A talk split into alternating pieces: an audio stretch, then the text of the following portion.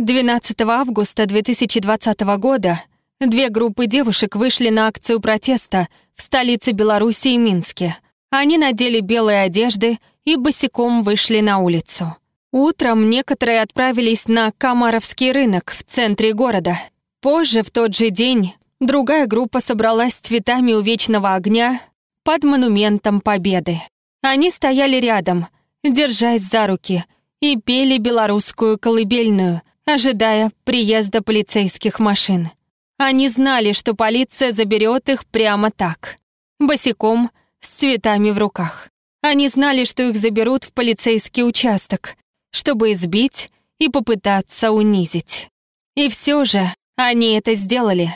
В этом году что-то изменилось в Беларуси, стране с населением более 9 миллионов человек, где с 1994 года правит авторитарный лидер.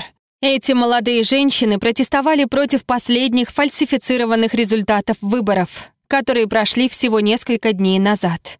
Их небольшие протесты очень быстро расширились в массовые, мирные, возглавляемые женщинами демонстрации по всей стране. Всего за несколько дней на улице вышли несколько сотен тысяч человек, и с тех пор продолжались демонстрации, подобные которым Беларусь еще никогда не видела.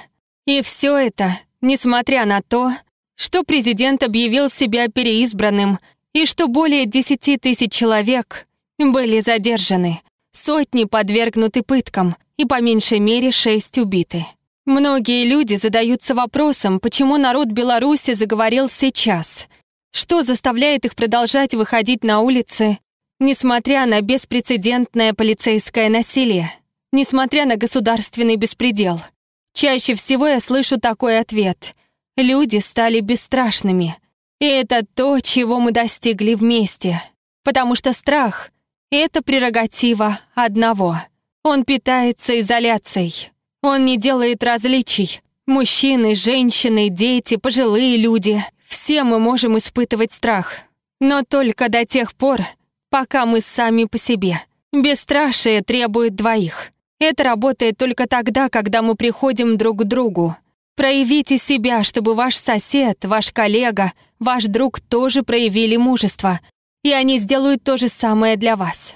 Многое было сделано и с моей помощью на президентских выборах в августе 2020 года.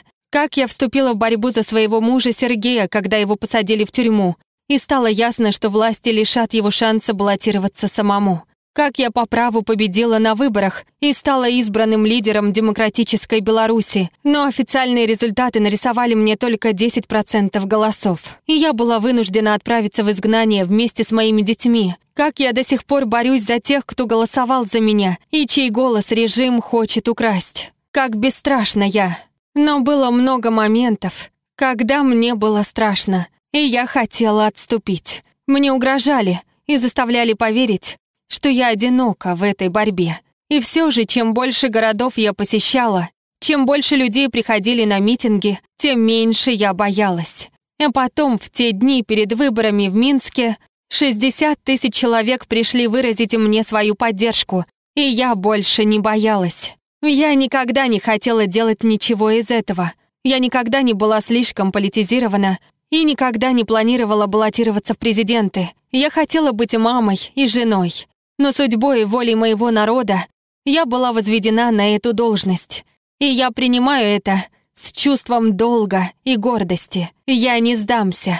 И я буду проявлять себя перед людьми, потому что они проявляют себя передо мной. Наше мужество рождается из единства. Наша солидарность — это наша сила. Я также теперь понимаю, что быть бесстрашным — это обязательство. Это решение вы принимаете каждый божий день. Это ответственность, которую вы берете на себя, ответственность друг за друга. В этом отношении я ничем не отличаюсь от своих соотечественников-белорусов. Их поддержка ощутима, их солидарность растет в прогрессии. Когда вас двое, вы смелые. Когда вас сто, вы храбрые.